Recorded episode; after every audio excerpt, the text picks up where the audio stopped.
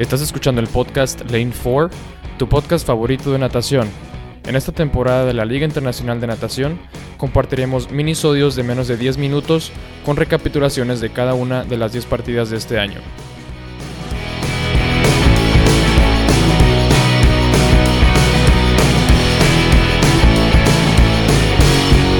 Gente, bienvenidos a otra recapitulación de la Liga Internacional de Natación. Se acaba de terminar la tercera partida donde debutaron los dos equipos nuevos de este año, que fueron los Tokyo Frog Kings y los Toronto Titans. Se enfrentaron contra LA Current, que ya había participado la semana pasada, y con los Aqua Centurions, que también participaron en la segunda partida de esta temporada. Uno de los grandes nombres que estamos esperando ver nadar con esos dos equipos nuevos fue el de Vladimir Morozov con los Tokyo Frog Kings, quien de hecho se cambió de equipo de donde estaba el año pasado, al igual que muchos otros nadadores esta temporada. Morozov competía por el Team Iron, donde fue hasta MVP en una de las partidas por ellos, y este año se cambió a los Frog Kings. Yo creo que una de las razones fue por la que fue porque su entrenador Dave Salo es el entrenador en jefe de este equipo y yo creo que hace las cosas más fáciles para entrenar con ellos. Esta partida ha sido de las más emocionantes hasta hasta ahora en mi opinión, Tuvimos a dos equipos nuevos y la batalla por los, equipos estuvo bastante reñida desde un principio entre los Tokyo Frog Kings y LA Current. Los Toronto Titans también estaban en la batalla por el liderato el primer día, pero en el segundo día los primeros dos equipos se fueron separando cada vez más. Los Aqua Centurions, aunque tuvieron algunas victorias y tienen nadadores muy talentosos, otra vez se quedaron rezagados, finalizando en la cuarta y última posición al igual que en su primera partida.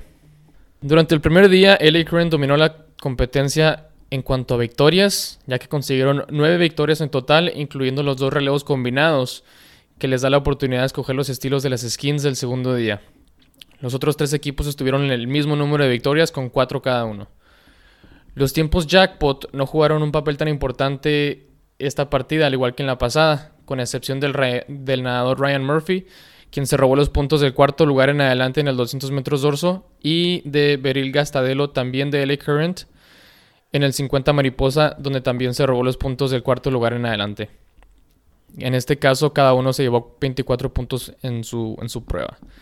El primer día se terminó con LA Current en primer lugar con 262 puntos y medio, seguidos de los Tokyo Frog Kings con 248 puntos y medio.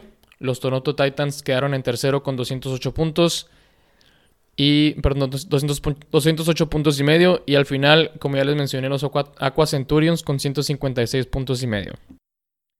El segundo día fue una batalla por el primer lugar entre LA Current y Tokyo Frog Kings. Casi que cada carrera se estaban cambiando de posiciones de lugar. Este, los Toronto Titans y los Aqua Centurions se quedaron en sus respectivos tercer y cuarto lugar durante este último día.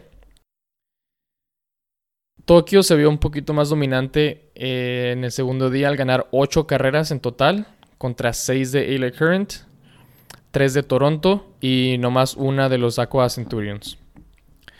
Les faltó en las carreras de las skins, ya que LA Current fueron victoriosos en las dos, hombres y mujeres.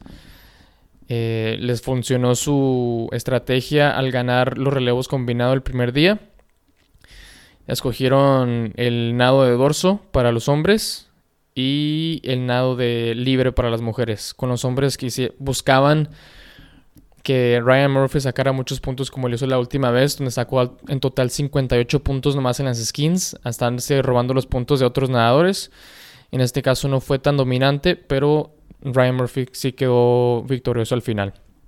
Por el lado de las mujeres, que escogieron el lado libre, demostraron la capacidad que tienen con sus velocistas, con la, con la francesa Beryl Gastadelo y Abby Witzel, quien quedaron como finalistas. Beryl Gastadelo fue la campeona de las skins una vez más, sumando 27 puntos y en total 7 victorias en toda la competencia, incluyendo los 50 de libre, dorso y mariposa, 100 libres y también fue, fue parte de los relevos ganadores de 4 por 100 libre femenil y 4 por 100 libre combinado. Todas estas victorias la llevaron a sumar un total de 78 puntos para LA Current, llevándola a ganar el premio de MVP de la, partida, donde se gana 10 mil dólares extras aparte de lo que ya se había ganado durante sus siete, durante sus siete victorias. Las posiciones de equipos finales fueron LA Current en primer lugar con 535 puntos y medio. Quienes iban en segundo lugar hasta las skins, pero al, tener esas dos victorias pasaron a los Tokyo Frog Kings, quienes quedaron en segundo con 506 puntos y medio.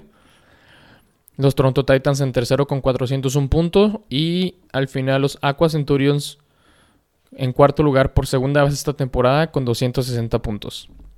Mañana sigue la acción con la cuarta partida donde se enfrentarán los DC Trident, Team Iron, Cali Condors y New York Breakers. Esta debe ser una partida fácil para los Condors al ser uno de los equipos más dominantes de la temporada.